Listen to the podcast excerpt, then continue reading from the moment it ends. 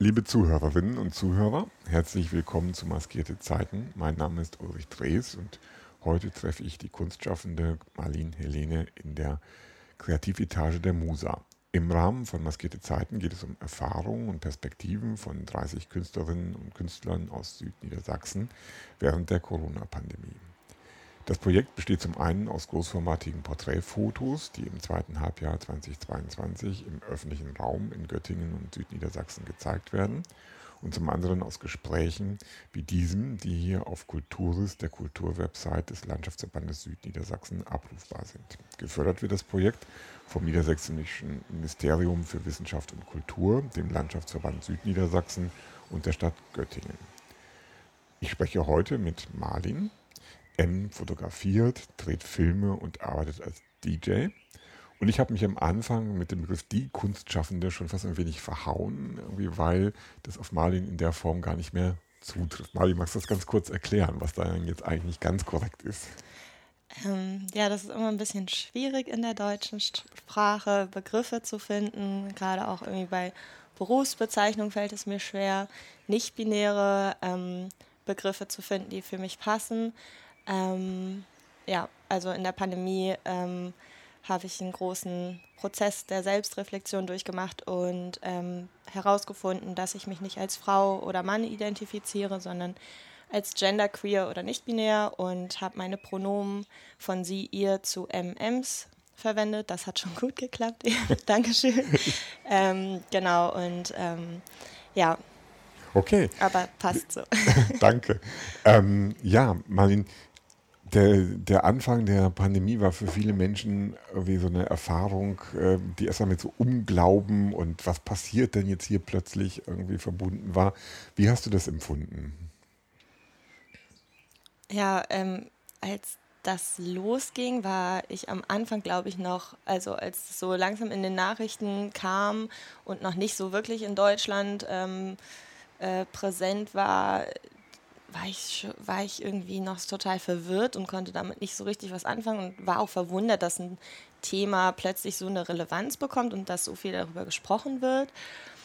Und ich war da in Berlin gerade und plötzlich war dann Lockdown und ich habe halt die Stadt auch noch nie so leer gesehen und es war super unheimlich, dann irgendwie mit der U-Bahn noch zu fahren oder so und ähm, alles war einfach ganz seltsam. Und dann war ich zu Hause und in dieser Lockdown-Situation und dann ging das eigentlich ziemlich schnell los, dass ich ähm, Panikattacken bekommen habe und nicht wirklich wusste, dass das Panikattacken sind. Ähm, ich hatte das früher auch schon in meinem Leben, aber habe das nie so erkannt, dass das ähm, was mit meiner Psyche zu tun hat und halt Panikattacken sind oder eine Angststörung ist. Und das hat dann eine Weile gedauert, bis ich das herausgefunden habe. Und ich war vorher viel irgendwie in Arztpraxen und habe ähm, mein Herz checken lassen, meine Lungen mhm. checken lassen, mich auf Corona testen lassen und ähm, ja, hatte einfach die ganze Zeit irgendwie Panik, dass ähm, ich das habe oder also dass bei mir körperlich irgendwas äh, nicht funktioniert. Und dann wurde ich irgendwann darauf hingewiesen, dass das vielleicht psychisch sein könnte und ähm, ja, dass da eine Therapie helfen könnte. Mhm. Panikattacken, das waren auch wirklich physische ähm, Symptome, die, ja. die, du hast, Herzrasen, vermutlich ja. sowas in der Art irgendwie. Ja, kann ich mir vorstellen, wie, wie seltsam das sein muss, während um einen herum ja gleichzeitig das Thema, äh, wer ist gesund, wer ist krank, äh, das Gesundheitswesen und all das irgendwie so eine wahnsinnige Bedeutung gewinnt. Das war ja wirklich das, was dass da Themen, die zuvor kaum jemand irgendwie wirklich interessierte, plötzlich so komplett im Fokus standen und du warst dann irgendwie mittendrin.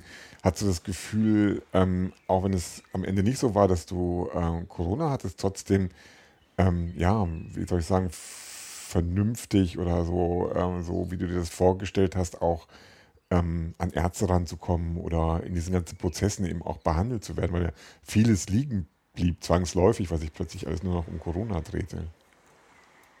Ja, also ich glaube, dadurch, dass ich ziemlich früh, also Anfang, äh, also im Ap April oder Mai oder so 2020 angefangen habe, ähm, mich darum zu kümmern, einen Therapieplatz zu bekommen, ähm, hat es irgendwie noch hingehauen mhm. und ich mhm. hatte ähm, das große Glück, da relativ schnell einen Platz zu bekommen. Also im Endeffekt war es dann auch ein halbes Jahr, bis dann die Therapie angefangen hat. Aber mhm. ich hatte vorher irgendwie schon, ähm, ja, allein das erste Telefonat mit der Telefonseelsorge hat mir schon total viel gebracht.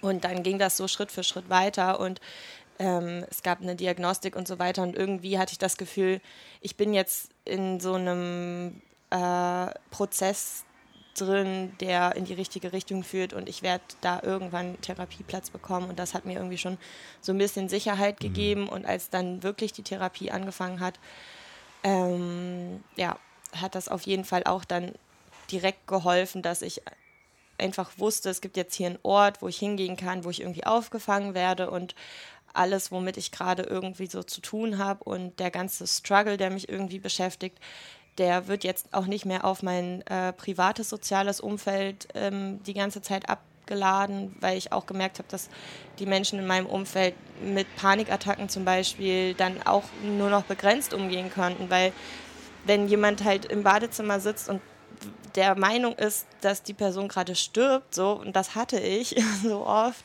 mhm. dass ich dachte, mein Herz bleibt gleich stehen und ich brauche jetzt dringend einen Rettungswagen. Aber das war nicht der Fall, sondern das war psychisch.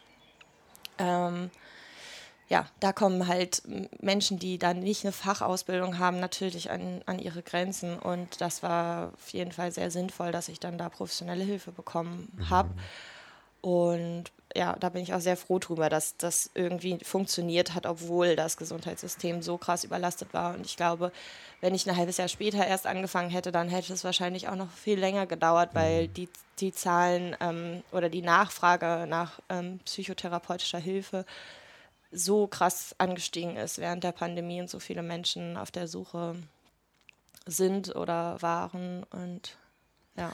Hast du ähm, diese Wahrnehmung, dass die, diese, der Ausbruch der Pandemie, der ja auch für viele Menschen sonst mit, mit Angst behaftet war. Also viele Menschen waren ja wirklich in Angst, sich anzustecken, dass das der Auslöser war. Du hast gesagt, die gab es schon vorher auch mal, aber dann kamen sie häufiger und hing das zusammen? Hast du die, die Ängste wirklich auch über, ich, ich habe Corona oder jemand, den ich kenne, hat Corona und ist jetzt gefährdet, irgendwie so empfunden?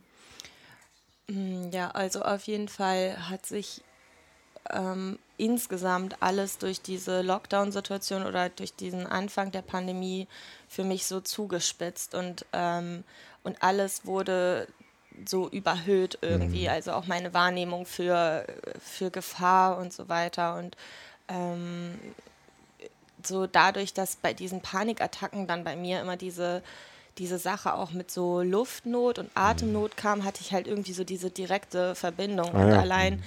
also ich habe äh, dadurch, dass ich auch irgendwie Menschen in meinem Umfeld habe, die als Risikopatientinnen gesehen wurden oder gesehen werden oder das sind, da ähm, hatte ich ja auch zusätzlich richtig große Angst, dass ich die dann halt anstecke. Ja, also mhm. ich, ich glaube, so in meinem Kopf hätte ich das so überlebt, also von meiner Wahrnehmung damals auf die Krankheit. Ich habe sie ja jetzt auch gehabt und mit Impfungen und so weiter ist das alles gut verlaufen. Ähm, aber diese Bilder zu sehen von den Intensivstationen und permanent mit dieser Überflutung an Nachrichten klarzukommen, so viele Todeszahlen mhm. jeden Tag zu lesen, ähm, hat dann, glaube ich, das einfach so doll getriggert, dass das so, dass ich in so einer, in so einem permanenten Angstzustand war, der sich dann äh, regelmäßig in diesen Panikattacken irgendwie überladen hat und dann aber auch mit dieser Sache, dass ich irgendwie angefangen habe, so in dieses erwachsene Leben zu starten davor und unterwegs war, Sachen gemacht habe ähm, und da immer irgendwie in so einem Ablieferungsmodus war und das plötzlich alles weggefallen ist, das hat mir dann auch so, hat irgendwie so eine existenzielle Angst bei mir irgendwie mhm. geweckt, obwohl ich super privilegiert und abgesichert durch diese Pandemie gegangen bin, ähm, hatte ich trotzdem irgendwie das Gefühl, hier ist jetzt irgendwas zu Ende und äh, was ich aber eigentlich gerade erst angefangen habe und, und irgendwie dabei war, irgendwie aufzubauen. so jetzt nach zwei Jahren rückblickend habe ich das alles gut überstanden und es hat funktioniert ja. und, und ich bin da ähm, gesund und äh, mehr oder weniger munter irgendwie wieder rausgekommen, so. Aber da hat, glaube ich, auch einfach die Therapie einen großen Beitrag geleistet. Kannst du dann vielleicht, äh, das bestimmt, du warst gerade auf dem Weg ins ähm, er Erwachsenenleben, also so wahrscheinlich in deinem Berufsleben, du bist mhm. da selbstständig, studierst aber gleichzeitig auch noch. Kannst du das nochmal so als Prozess so ein bisschen beschreiben, was du da eigentlich alles machst? Wir haben uns kennengelernt über deine Fotografie, ähm, aber du machst mehr. Also Film, DJ. Wie passt das zusammen und wie hat sich das alles so als Paket entwickelt? Hm. Ja, also Fotografie ist, glaube ich, das, was ich so mit am längsten mache. Also ich habe auch schon in meiner Kindheit irgendwie ähm, viel mit Kunst zu tun gehabt, weil meine Patentante äh, Künstlerin ist und da habe ich viel so ähm, Acryl gemalt und sowas und ähm, irgendwie immer schon viel mit Kunst zu tun gehabt, auch in der Schule Kunsthandwerk und so weiter viel gemacht und ähm, hat, hatte da immer irgendwie verschiedene kreative Output-Möglichkeiten so für mich. Mhm. Und dann habe ich so, keine Ahnung, mit elf oder zwölf angefangen zu fotografieren und Natur fotografiert und meine Freundinnen fotografiert und das irgendwie immer weiter gemacht und dann die analoge Fotografie für mich entdeckt und ähm, ja, angefangen im Internet Sachen zu veröffentlichen, so über Flickr und, ähm, und so Plattformen. Und dann ging das irgendwie los, dass so immer mehr Menschen darauf aufmerksam geworden sind und meine Bilder mochten. Ja, und dann äh, bin ich nach Göttingen gekommen und ähm, ja, habe das irgendwie weitergemacht. Mhm. Dann kam die erste Ausstellung in der Musa ähm, mit euch und ja, und dann habe ich mich irgendwann getraut, mich mal zu bewerben für einen äh, Fotografiestudiengang, Dokumentarfotografie und Fotojournalismus in Hannover. Ja, und bin ziemlich glücklich, das machen zu können. Und parallel habe ich aber auch schon ähm, während meiner Schulzeit irgendwie, ähm, hatte ich viele äh, Menschen in meinem Umfeld, die irgendwie aufgelegt haben. Wir haben Partys selbst veranstaltet äh, bei uns ähm, auf dem Dorf. Und äh, ich war da irgendwie schon relativ früh in dieser Festival- und äh, Clubkultur unterwegs und ähm, habe mich irgendwie verlie verliebt in diese Welt und wollte da Teil von sein und nicht nur ähm, die, diese Orte und die Musik konsumieren, sondern das irgendwie auch mitgestalten. Ja, und ja, bin dann irgendwie eher so durchs Fotografieren dann an diesen Orten gewesen, habe da auch in den letzten Jahren ein großes Fotoprojekt ähm, drüber gemacht und viele Menschen porträtiert und die Orte fotografiert, an denen wir uns so bewegen und parallel dann selbst angefangen aufzulegen. Und das ist jetzt irgendwie auch ein ziemlich großer Teil von meinem Leben geworden. Mhm. Und es passt aber irgendwie alles super gut zusammen und ergänzt sich. Und ich freue mich auch voll darüber, dass ich ähm, so verschiedene Standbeine irgendwie habe. Und auch mhm. im Studium hat sich das dann entwickelt, dass ich ein ähm, bisschen mehr noch in die Filmrichtung gegangen bin, was mir auch total viel Spaß macht und ähm, habe dann irgendwie Musikvideos angefangen zu drehen, was dann auch wieder die, diese Verbindung zwischen dem Visuellen und der Musik hat. Und ja, ich mag das sehr gerne, das irgendwie so ähm, meine Kreativität irgendwie breiter zu fächern. Mhm. Ähm, diese Szene, die du ansprichst, ist für viele Menschen vielleicht gar nicht so ähm, so klar vor ihren Augen. Also viele, die ich kenne, würden, ähm, du bist 25, ich bin irgendwie 55 noch, ähm, die denken bei Festival ja so an Rock am Ring oder Wacken oder sowas in der Art irgendwie. Aber ähm, wenn ich, ich kenne deine Fotos und wenn ich die sehe, dann, dann spüre ich irgendwie, das ist, das ist schon noch was anderes mhm. sozusagen, was da passiert. Ähm, was ist das für eine Szene und wo, wo kommt die her? Wann hat die sich entwickelt und was passiert da eigentlich? Ja, ich finde das sehr, sehr schwierig mit Begrifflichkeiten. Ähm, ich glaube, von außen wird es oft als so eine Art alternative Techno-Szene oder so beschrieben, aber das fühle ich gar nicht, mhm. weil, also das Erleben dieser Welt ist sowieso individuell und meine Sichtweise darauf oder wie ich auch in dieser in diesem Party-Kontext agiere, da hängt super viel dran. Das ist ähm, halt nicht nur so ein Hobby, Lifestyle und wir leben irgend so einen Hedonismus aus, Hedonismus aus, sondern ähm, da steckt für mich auch total viel politischer Input drin und ähm, ja, hängt, also ist eigentlich wie so eine utopische Gesellschaftsform, die versucht wird, irgendwie an bestimmten Orten so für eine Weile aus, dass man das ausprobieren kann dort und im besten Fall da dann sich so viel Input holt, den man dann wieder in seinen Alltag irgendwie integrieren kann. Und wenn ich nicht in den letzten Jahren so viel in dieser Welt unterwegs gewesen wäre, dann ähm, oder auch andere Menschen in meinem Umfeld, dann wäre vielleicht auch dieses Hagenweg-Projekt, dieser, dieser Freiraum in Göttingen an der Musa, ähm, nicht so entstanden oder in dieser Weise jetzt entstanden, wie, wie es ist. Und dieser, dieser Aspekt von, es braucht Freiräume, wo Menschen sich ausleben können, wo sie Strukturen aufbauen können ähm, und ausleben können, die sonst im Alltag oder in unserer Gesellschaft irgendwie nicht äh, funktionieren. Ähm, das ist, glaube ich, ein wichtiger Aspekt davon. Und ähm, ja, wie man diese Szene nennen kann oder ähm, es ist dann auch wieder eine große Szene und dann gibt es dann wieder kleine Bubbles ja, da drin mhm. und so weiter. Das ist irgendwie schwierig und ich kann mich auch nicht mit allem und jedem in dieser Welt irgendwie identifizieren und da gibt es auch ganz viele Probleme und, ähm, und Diskussionen und unterschiedliche Meinungen und Distanzierungen innerhalb dieser Welt und ähm, ja, deswegen ist es schwer, das irgendwie so zu, zu verallgemeinern. Mhm. Und deswegen habe ich auch angefangen mit diesem Glitzerpunks-Fotoprojekt, weil ich immer an diesem Punkt war, dass es für mich sehr schwer war, Menschen das zu erklären, was ich da eigentlich erlebe oder wie diese Welt aussieht oder was das für Menschen sind, die dort unterwegs sind und das mitgestalten. Und ähm, wenn man noch nie auf so einem Festival wie der Fusion war oder auch auf kleineren Festivals, die so in diesem Stil oder in dieser Atmosphäre funktionieren, dann ist das, glaube ich, auch schwierig, das nachzuempfinden, mhm. wie das eigentlich funktioniert und wie sich das eigentlich anfühlt.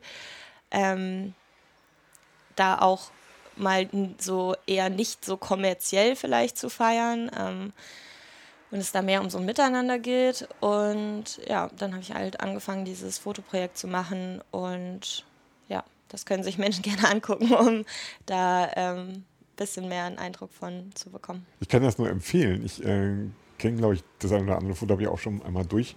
Wird dann dürfen. Es entwirft wirklich einen ganz spannenden Blick in eine, eine ungewohnte Welt. Wenn man noch nie da war, wie das jetzt bei mir zum Beispiel der Fall ist, dann, ähm, dann, dann hat man Assoziationen, aber es ist irgendwie immer noch was, wo es schwer fällt, das so wirklich zu packen. Ich glaube, wie viele Dinge muss man es dann auch wirklich selbst erleben, aber ich finde, den Ansatz interessant, eben, dass du beschreibst, dass es da nicht in erster Linie darum geht, ein Musikkonzert oder einfach nur Musik zu konsumieren, sondern tatsächlich eben ähm, Utopien ausprobiert werden. Und wie das so ist mit Utopien, äh, es gibt gute und schlechte, oder gut, die sind wahrscheinlich eher gut, aber sie können auch scheitern als Utopie. Ja. Ähm, und dann gehört natürlich so ein Ausprobieren auch mit dazu, ein Diskurs darüber, wie das, ja. wie das ablaufen kann. Wie, wie hat sich Corona auf diese Welt ausgewirkt? Also äh, gab es die überhaupt noch? Sind alle erstmal für zwei Jahre in Deckung gegangen oder was passierte da? Ja, also es war auf jeden Fall ähm, ein krasser Einbruch in dieser ganzen Welt und dadurch, dass es also, wenn man das, du hast jetzt vorhin Rock am Ring oder so angesprochen, wenn man sich da jetzt irgendwie diese großen Marketing-Booking-Agenturen wie Scorpio oder keine Ahnung so mhm. anguckt, die einfach so viel Geld haben und ähm, denen das jetzt nicht so, also die haben Rücklagen und so weiter. Ähm, und, und sind da einfach so standfest in ihrem Business drin, dass das irgendwie machbar ist, da auch mal ein Jahr auszusetzen oder irgendwie mit Alternativen irgendwie zu überleben. Und in so einem Rahmen bewegt sich diese Szene eher nicht. Es gibt natürlich auch in Berlin oder so große Clubs, die das irgendwie geschafft haben, weil sie so etabliert sind und, ähm, und Alternativmöglichkeiten äh, sich gesucht haben, wie zum Beispiel, dann wird ein Testzentrum in einem Club aufgebaut oder so und dann ähm, haben sie sich damit irgendwie so einigermaßen über Wasser gehalten. Ähm, jetzt einfach von den Instu äh, äh, Institutionen ähm, ausgehend, äh, gibt es da dann halt auch irgendwie Clubs, die das geschafft haben, da, da durchzukommen durch die Zeit. Aber super viele kleinere Sachen oder kleinere Projekte sind da dann auch dran gescheitert und ähm, auf der Ebene von den ähm, Kunstschaffenden, also die LichttechnikerInnen aus den Clubs oder DJs oder Menschen, die an der Bar gearbeitet haben, also oder im ganzen Gastrobereich und so weiter, die hatten halt einfach keinen Job mehr. Und dann ist das natürlich super schwierig gewesen mit den ähm, Corona-Hilfen, weil da auch viel zu wenig in der Kulturwelt irgendwie angekommen ist. Und ja, also ich, ich glaube, es war wirklich für die, für die Kulturwelt insgesamt echt sehr, sehr hart. Mhm. Und, und ist das in dem Bereich dünner geworden? Also sind da einfach jetzt weniger Leute, die da wieder was aufbauen? Oder glaubst du, dass die meisten von denen schon irgendwie noch wieder zurückfinden in, in so die unterschiedlichen Sachen, die sie da gemacht haben? Also ich in meinem Umfeld habe wenig mitbekommen von Leuten, die gesagt haben, ich bin jetzt einfach durch, ich mache jetzt was ganz anderes. Ich glaube, viele haben aber auch irgendwie eh noch andere Standbeine mhm. gehabt oder, ähm, oder konnten irgendwie dann quer einsteigen woanders oder mhm. so und können jetzt wieder zurückkommen. Ähm, aber das heißt auch nicht, dass es diese Fälle nicht trotzdem gab. Mhm. Und ähm, ja, allein auf dieser, ich weiß nicht, emotionalen Ebene diese Zeit so durchzumachen, ich glaube, dass also bei mir hat das super viel mit meiner Kreativität irgendwie gemacht und auf der einen Seite gab es ganz viel so ähm, Blockaden oder Hinterfragungen. Also ich war so oft an, an dem Punkt in den letzten zwei Jahren, dass ich so dachte, was mache ich hier eigentlich? Wo soll das hingehen? Das ist alles irgendwie so unsicher und irgendwie auch, ähm, ja, wen interessiert es eigentlich so? Mhm, mhm. ähm, vielleicht sollte ich doch einfach was ganz anderes machen und das einfach alles aufgeben. Ähm, und also so aus so einer Hoffnungslosigkeit heraus einfach das alles hinterfragen, was ich mache. Und ich denke mal, dass es auch vielen anderen, gerade kreativen Menschen irgendwie so ging, dass sie diese ganze Kunst, die sie machen, irgendwie hinterfragt haben. Ähm, und da dann so immer wieder Mut und Hoffnung finden, um weiterzumachen und auch wieder irgendwie in so einen kreativen Prozess reinzukommen und, und ähm, das, das hinzubekommen. Ähm, das ist, glaube ich, alleine auch einfach schwierig, abgesehen jetzt von diesen ganzen finanziellen Nöten, die Na, durch klar. die Pandemie entstanden sind. Was hat dich da getragen? Du bist immer noch dabei. Was hat, was hat den Ausschlag gegeben, dass du sagst, ich mache trotzdem weiter? Also einen großen ähm, Beitrag leistet da, glaube ich, mein soziales Umfeld. Also das habe ich auch in der Pandemie.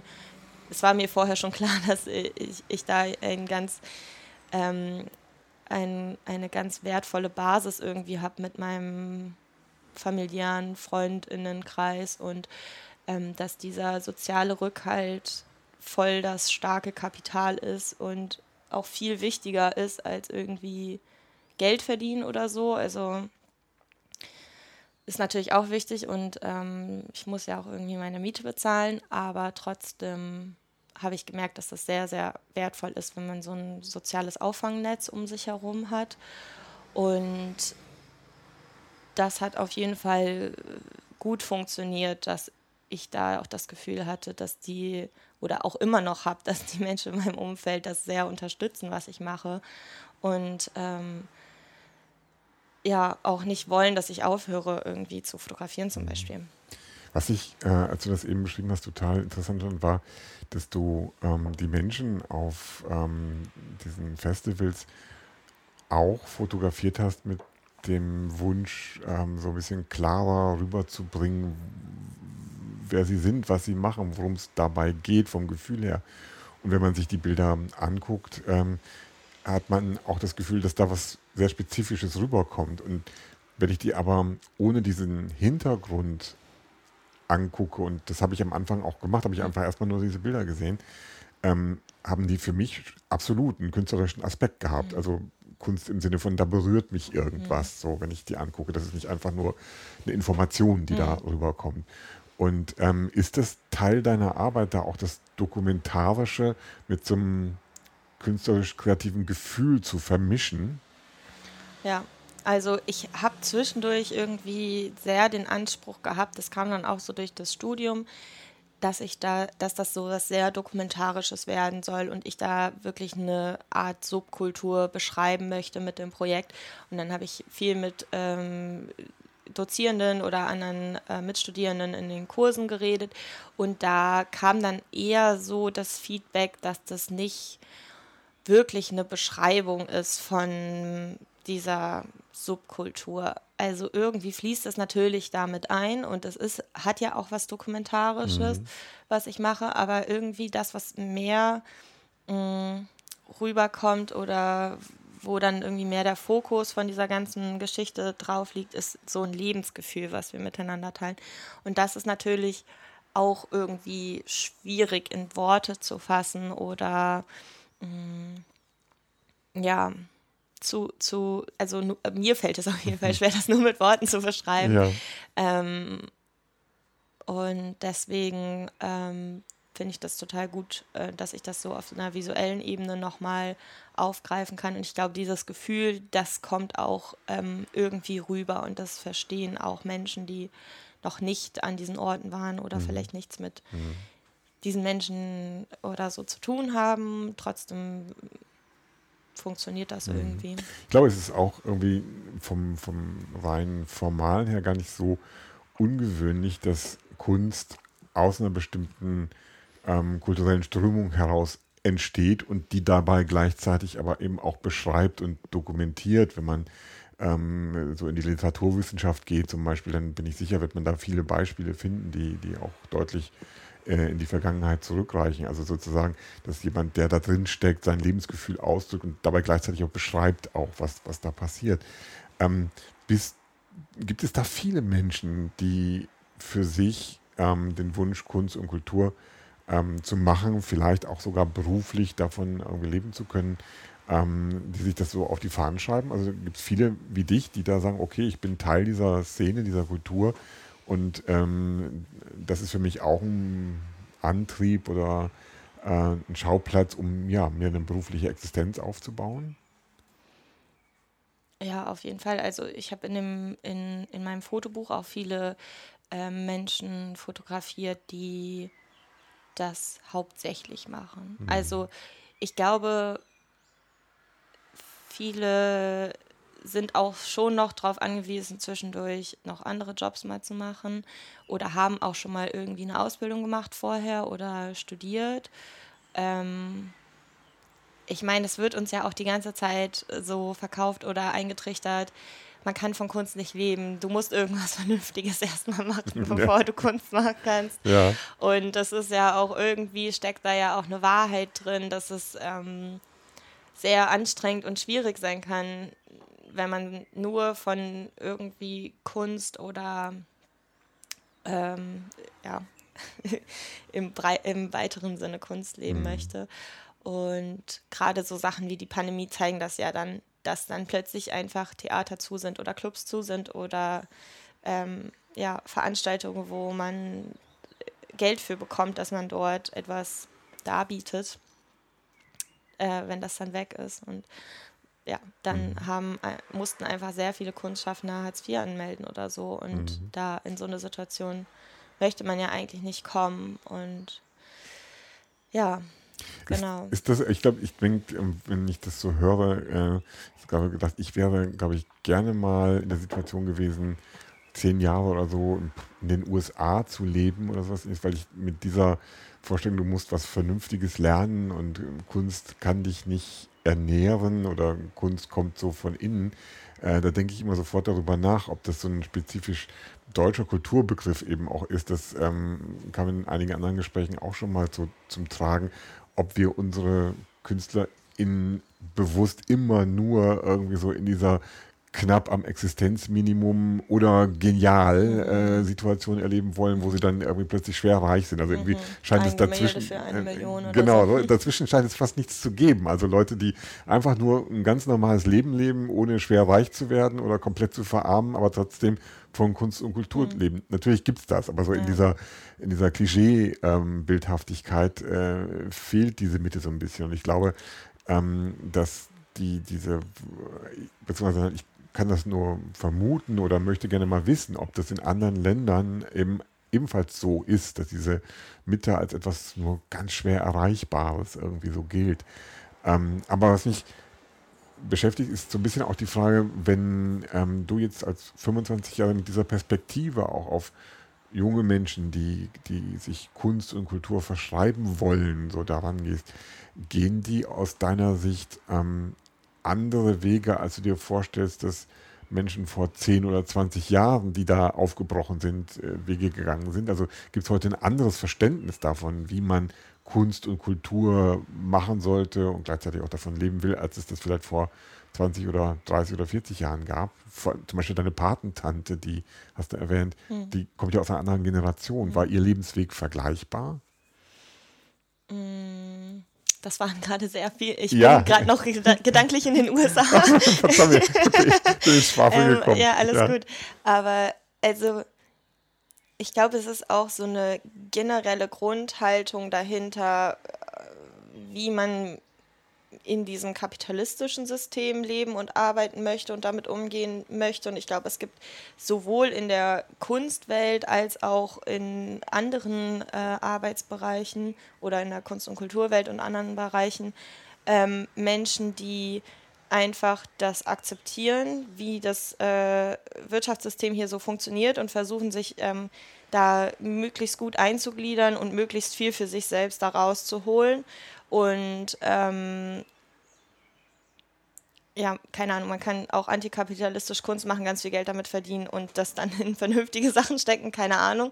So gibt es, glaube ich, ganz, ganz viele unterschiedliche ähm, Wege und Möglichkeiten und ich, deswegen würde ich sagen, ist es in Amerika bestimmt auch ähnlich und mhm. diese äh, Schere zwischen Arm und Reich wird sowieso durch den Kapitalismus immer stärker und entweder ist man halt, gehört man halt zu, dem, zu den Reichen oder halt irgendwie nicht. Und die Mittelschicht wird irgendwie eh immer ähm, kleiner und klar, also ich kann natürlich jetzt auch eine, mir überlegen, dass ich so eine Laufbahn einschlage, wo ich eher angestellt in Institutionen arbeiten will. Ich kann ja auch in, einem Kult, in einer Kulturstätte oder so angestellt arbeiten. Dann weiß ich, okay, ich kann wenigstens meine Miete bezahlen und mache irgendwie was in einem Bereich, der mir einigermaßen Spaß macht und so. Aber mein Traum ist es eigentlich schon, selbstständig zu bleiben und das irgendwie hinzubekommen, dass ich mit, de, mit den Projekten, die mir wirklich am Herzen liegen und mit den Interessen, die ich habe und auch gerne mit diesen vielseitigen Interessen irgendwie meinen Lebensunterhalt beschreiten kann. Ich glaube, das, was du meintest, ob die Situation vor ein paar Jahrzehnten anders war, sowieso, auf jeden Fall, die Zeiten verändern sich extrem schnell und krass und damals gab es noch keine Digitalisierung und es war sowieso irgendwie, also der Arbeitsmarkt war ganz anders. Also bei uns im Studium zum Beispiel wird eigentlich auch die ganze Zeit gesagt, so mit dem, was wir da studieren, werden wir nicht äh, Geld verdienen können später. ähm, und äh, ja, es, so, ich kriege das auch mit so für, für Bilder oder für ähm, Fotojournalismus oder Journalismus gibt es einfach kein Geld mehr, die Printmedien sterben aus und so weiter. Das war halt in den 80ern noch ganz anders. Da, da hätte ich mit einer Fotostrecke noch viel Geld verdienen können oder hätte überhaupt einen Auftrag bekommen, was mhm. jetzt irgendwie relativ unmöglich erscheint, weil gefühlt jeder Mensch auch fotografiert oder fotografieren kann und es ähm, ja einfach eine Überflutung an, an Bildern gibt und ähm, genau. Es ist irgendwie, es verändert sich viel und es ist, ähm, glaube ich, auch echt schwierig, da so einen Platz zu finden für sich und eine Nische zu finden und herauszufinden, was mir selbst auch Spaß macht, worauf ich Lust habe ähm, und wie ich es schaffen kann, damit dann auch ähm, meinen Lebensunterhalt so mm. zu, zu verdienen. Mm. Ja, und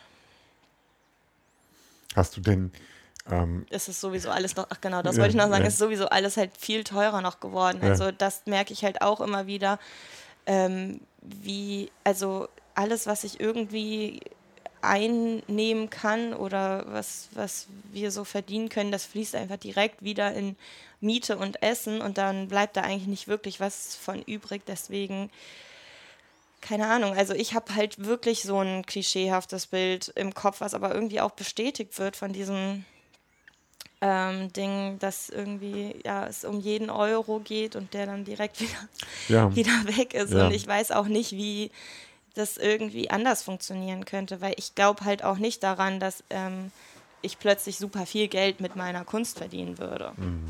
Ich glaube, das ist was, was ähm, viel auch mit, mit einem äh, staatlich kulturpolitisch ähm, beeinflussten Umgehen mit, mit ähm, Menschen, die in den Bereichen arbeiten, zu tun hat. Also ähm, die, die Wahrnehmung, ob man so einen Beruf ausüben kann, indem man tatsächlich was auch immer macht und das dann direkt an jemand anderen verkauft, äh, der es haben will und dafür einen Preis bezahlt, von dem sich diese Arbeit auch irgendwie so äh, durchführen lässt, weil man davon leben kann mhm. in dem Moment, ist, ist eine Herangehensweise und es gibt ja genauso viele Künstler, in die so arbeiten, dass sie praktisch äh, eine, eine, Projektidee entwickeln, die, die relevant scheint, die, die wichtig ist, die vielleicht auch politisch ist oder sowas ähnliches und dann dafür eine Förderung beantragen und die bekommen und sie dann umsetzen und auf der Ebene irgendwie davon von leben. Ich glaube, das ist wahrscheinlich ein Feld, wo, äh, wo man nie eine Ideallösung mhm. finden kann und nur darauf setzen muss, dass gesellschaftlich, insgesamt gesellschaftlich sozusagen diese Akzeptanz dafür, dass Menschen, die äh, eine Gesellschaft durch Kunst bereichern, auch davon leben können müssen, dass die bleibt und vielleicht auch noch ausgebaut wird, um ja. da mehr zu machen. Ähm, hast du denn, ähm, nachdem du, du hast am Anfang beschrieben, dass du ähm, so, eine, so eine Phase hattest in der Pandemie, wo deine eigene Kreativität, dein, dein, dein, dein Antrieb, ähm, dich, dich künstlerisch auszudrücken, auch immer so ein bisschen so blockiert wurde durch diese Frage, lohnt sich das jetzt hier alles überhaupt? Ähm, hat sich die Art, wie du das dann, wenn du dann weitermachst damit, ähm, hat sich das verändert? Also hast du einen neuen Zugang gefunden, der anders ist als vor der Pandemie. Wenn du sagst, jetzt will ich künstlerisch arbeiten, hat sich da was getan oder ist das im Grunde dasselbe geblieben wie vorher? Also ich hatte halt auch das große Glück, dass ich irgendwie dann doch noch ein paar Aufträge oder so bekommen habe und dann musste ich mich vielleicht auch manchmal irgendwie dazu zwingen, da jetzt wieder in diesen Prozess reinzugehen und so, aber das war auch super wichtig und super gut, ähm, wieder anzufangen, ähm, zum Beispiel fotografisch oder filmisch irgendwie zu arbeiten und halt nicht aufzugeben. Mhm. Und ähm, dadurch bin ich irgendwie wieder in so einen Prozess reingekommen, der mich motiviert hat, auch wieder an meinen eigenen Projekten so weiterzuarbeiten. Und ja, ich glaube, das ist irgendwie generell einfach ein langer Prozess, in dem ich mich befinde und der auch die nächsten Jahre bestimmt noch sehr präsent sein wird, herauszufinden, wie gut ich dieses Thema Geld verdienen mit meiner Kreativität irgendwie verbinden kann, weil mir das, dieser finanzielle Aspekt oft auch ähm, meine, meine Kreativität so kaputt macht. Ah, also okay. allein diese Tatsache, einen Auftrag zu bekommen und der irgendwie bestimmte Regeln oder so auch vorgibt oder, oder Wünsche und ähm, der dann zu einem bestimmten Zeitpunkt fertig sein muss. Das kann schon manchmal eine große Herausforderung sein, so auf Knopfdruck dann was Gutes, Kreatives abzuliefern oder in diesen Prozess reinzukommen und dann ähm, irgendwie auch noch meinen Ansprüchen gerecht wird, die auch dann oft sehr hoch sind. Ja. Und äh, wo ich so denke, das muss jetzt irgendwie voll das ähm, voll, voll so sein, wie ich das mache und äh, was weiß ich. Mm, und, und da bin ich, glaube ich, noch so ein bisschen am Üben und herausfinden, da so einen guten eine gute Harmonie irgendwie zu entwickeln, dass ich halt ähm, ja da, dass sich das nicht so, dass das nicht in so einer, in so einer Konkurrenz oder in so einem Gegensatz mhm. zueinander steht. Mhm. Und ja, vielleicht merke ich aber auch, dass ich das komplett trennen muss und Geld verdienen für mich dann doch nochmal was anderes ist ähm, und Sachen sind, die mache ich einfach, weil ich das Geld brauche und dann mache ich Sachen aus einer totalen Leidenschaft und Überzeugung heraus. Mhm. Und ja. Aber vielleicht, also gerade mache ich sehr viel, habe ich das große Glück, sehr viele Sachen machen zu können, mit, äh, wo ich sehr leidenschaftlich ähm, hinterstehe und dann auch ein bisschen Geld dafür bekomme. Und wenn sich das so weiterentwickeln sollte, dann funktioniert es ja vielleicht ja. auch. Ja, aber das ist, glaube ich, einfach ein Prozess. Ich glaube, in den ähm, Gesprächen, die ich jetzt mit Künstlerinnen und Künstlern geführt habe, war das natürlich auch immer wieder so ein Thema. Und gerade diese, diese äh, Vorstellung, was, was macht überhaupt jemanden aus, der davon lebt, der seinen Beruf als, als Künstler, Künstlerin empfindet. Ähm, da geht es eben natürlich darum, kann man mit der eigenen Kreativität so umgehen, dass man auch eine bestimmte Produktivität abrufen kann, weil das einfach nötig ist, um, mhm. um, am Ende davon leben zu können, sozusagen. Und ich glaube, das ist ein weites und, und spannendes Feld. Aber was mich auch noch interessiert ist, du hast ja schon irgendwie so eine Idee von, ähm, von einer äh, von, wenn du von Utopien zum Beispiel sprichst, irgendwie auf diesem Festival, Festivalbereich, wo es auch um politische Kunst geht. Ja. Du sprichst, benutzt häufig das Wort Kapitalismus und mhm. du bist ein politischer Mensch. Das ist irgendwie mhm. ganz klar spürbar.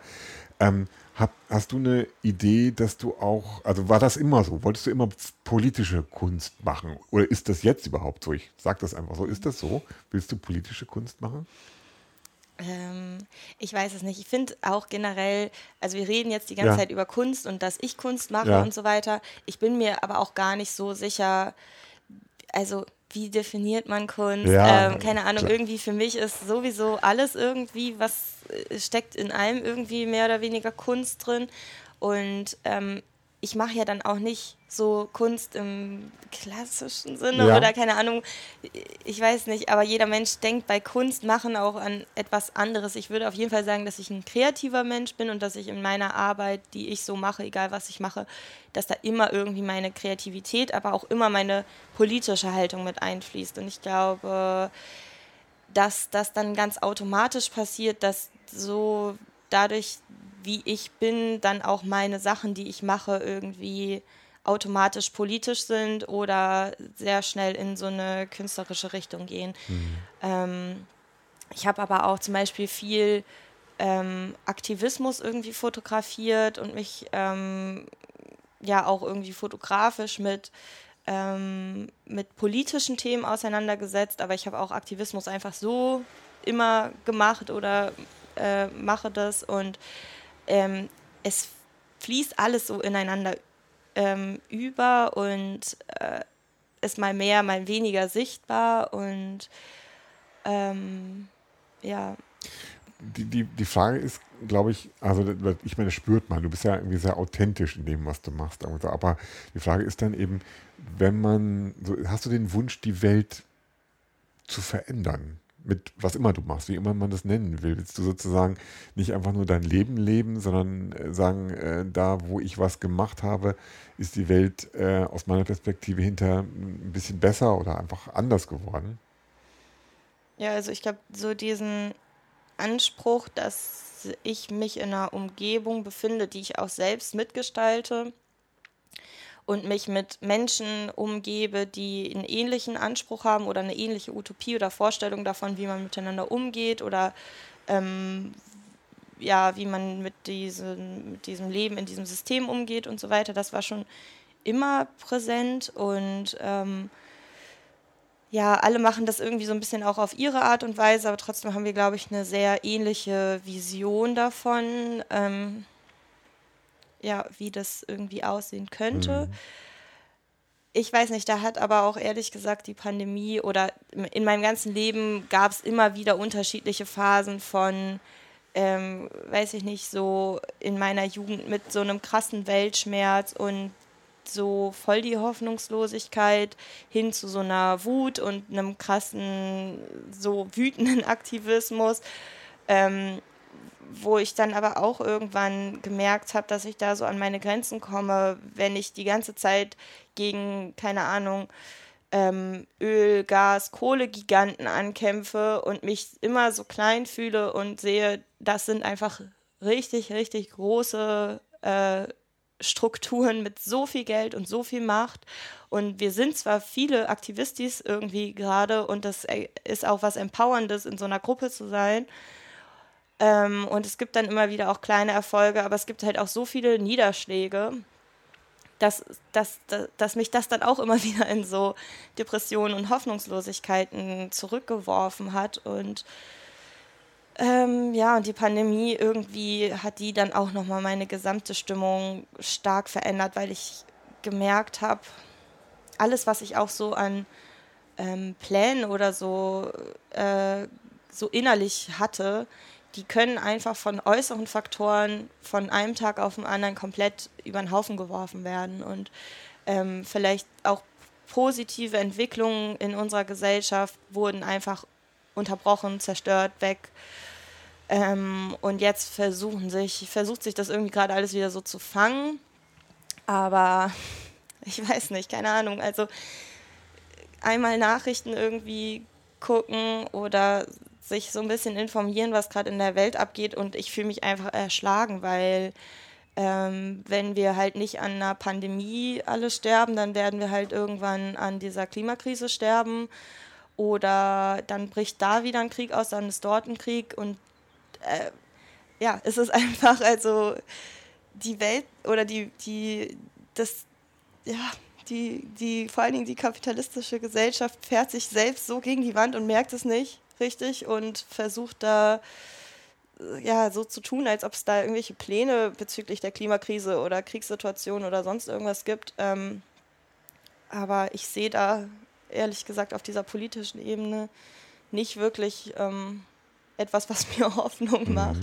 Und deswegen verändert sich auch gerade irgendwie so meine, meine Haltung auch zu meinem Leben. Und ich kann das gerade noch nicht so richtig einschätzen, in welche Richtung es geht. Ich finde, es macht trotzdem total Sinn, Arbeit und ähm, Energie in, in so eine Form von politischem Aktivismus, was auch immer das ist, zu stecken und irgendwie zu versuchen, in dem, in, mit den Handlungsmöglichkeiten, die man selbst hat und mit den Privilegien, die ich jetzt zum Beispiel habe, ähm, Sachen oder Projekte oder Menschen zu unterstützen, denen das gut tut und hilft und äh, die, die das stärkt. Ähm, aber so, ja, ich glaube, gerade fehlt mir auf jeden Fall die Hoffnung für so was Langfristiges, dass ich so denke, das wäre jetzt ein Masterplan. Mhm. Ich habe jetzt hier einen Katalog an Lösungsvorschlägen. Wenn wir das alles umsetzen, dann kriegen wir irgendwie noch die Kurve. Mhm. Gab es denn in deinem Umfeld, in der Szene, die du so wahrnehmen kannst mit den Menschen, äh, gab es da Alternativentwürfe, Utopien, sag ich mal, ähm, zum Beispiel für den Umgang mit der Pandemie. Also wurde da irgendwie diskutiert, wir sollten das vielleicht alles ganz anders machen, als es passiert ist? Hm, ich weiß nicht, ob ich die Frage gerade richtig verstanden habe. Ja, Meinst also, du so äh, auf Maßnahmen? Äh, zu, zum Beispiel, Maßnahmen ja. Also wie war ja die Stimmung dazu? Also es gab ja ähm, klar jede Menge ähm, politische Entscheidungen, die sich dann auf unser aller Privatleben auch irgendwie ausgewirkt haben, von, von Lockdowns über Maskenpflichten, über Zugangsbeschränkungen und was nicht alles sozusagen. Ähm, und die Diskussion um eine Impfpflicht mhm. oder sowas ähnliches. Und ähm, wenn man dem, dem System, ähm, in dem man lebt, irgendwie so, äh, so aufmerksam und kritisch begegnet, dann ist natürlich irgendwie naheliegend, dass man auch sagt, man will irgendwie, ähm, man hätte irgendwas anders gemacht, man hat eine andere Position dazu. Und wie war das in dieser sehr diversen Szene, in der du da unterwegs bist, aufgestellt? Gab es da so klare mhm. Strömungen oder gab es genauso wie überall anders auch einen Querschnitt, der sich irgendwo zwischen klaren Impfgegnern und, und Corona-Leugnern bis hin mhm. zu denjenigen, die sagen, äh, nur noch mehr Vorsicht hilft, ähm, spannend? Ja. Also ich bin sehr froh darum, dass äh, in meinem engeren Umfeld oder auch jetzt so an der Hochschule ich mich immer viel mit Menschen umgeben habe, die zwar auch Maßnahmen mal kritisch hinterfragt haben und so weiter oder nicht immer äh, keine Ahnung, mit den Regierungsparteien 100% übereinstimmen, mhm. aber trotzdem erkannt haben, dass es wichtig ist, dass wir jetzt solidarisch zusammenhalten und dass es einfach aus einer wissenschaftlichen Perspektive Sinn macht, Masken zu tragen, sich impfen zu lassen, auf Abstand zu achten und so weiter. Und das hat wirklich gut funktioniert.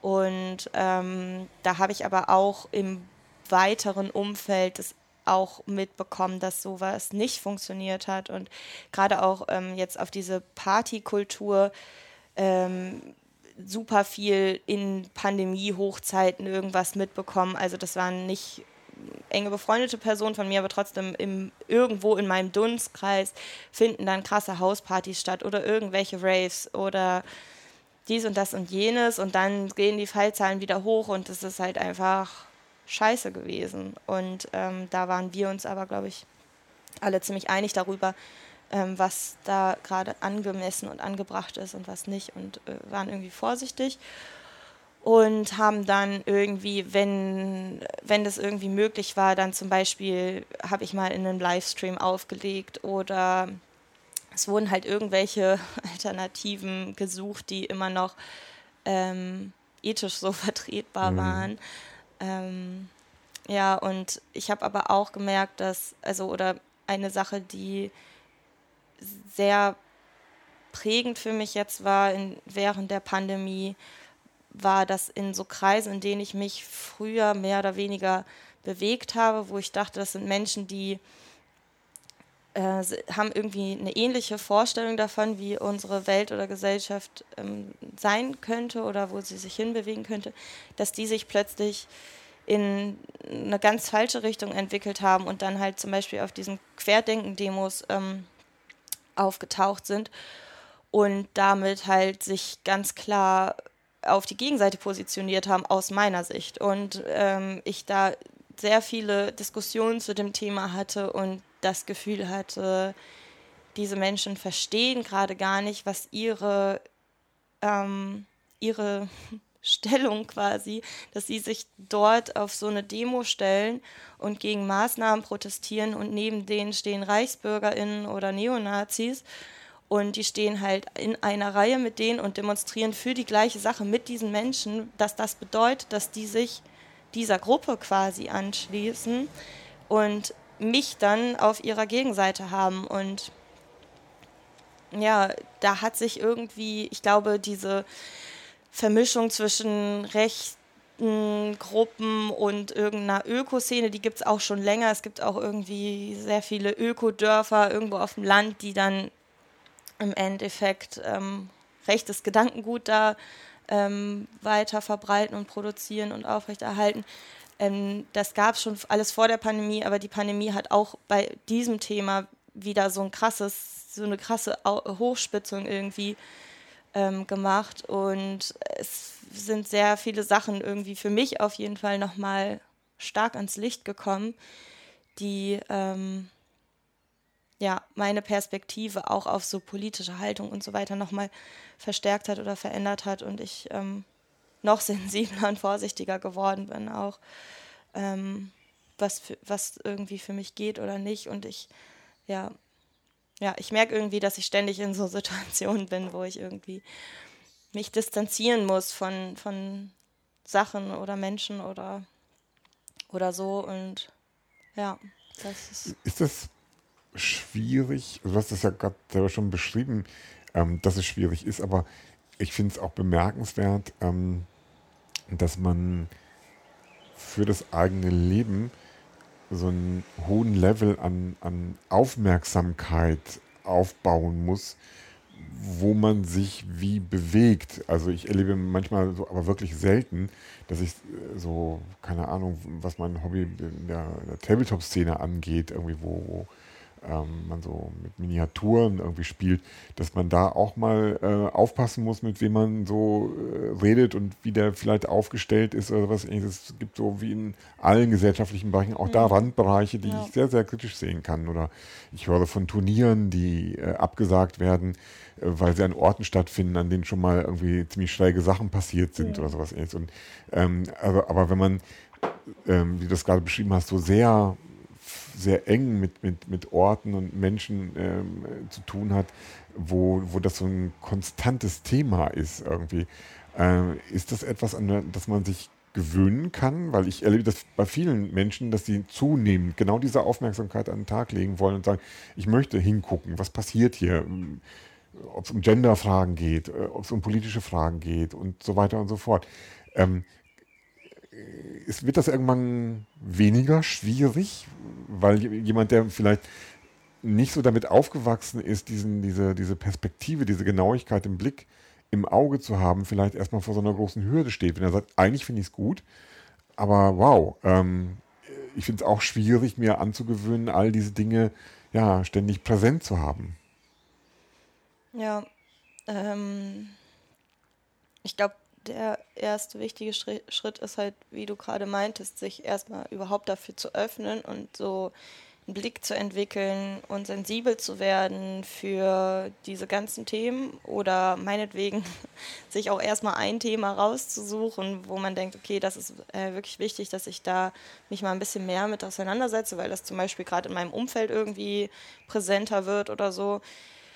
Ich bin auch selbst voll oft überfordert mit dieser ähm, Vielzahl an, an Themen, aber ich habe auch gemerkt, dass die im Grunde auch irgendwie so eine so ein, so ein Kerngedanken haben und wenn man den irgendwie für sich so gefunden hat und für sich so die eigenen Werte einmal ähm, klar äh, definiert, ähm, dann merkt man auch schnell, wenn es nicht passt, wenn mhm. die Werte nicht übereinstimmen. Und dann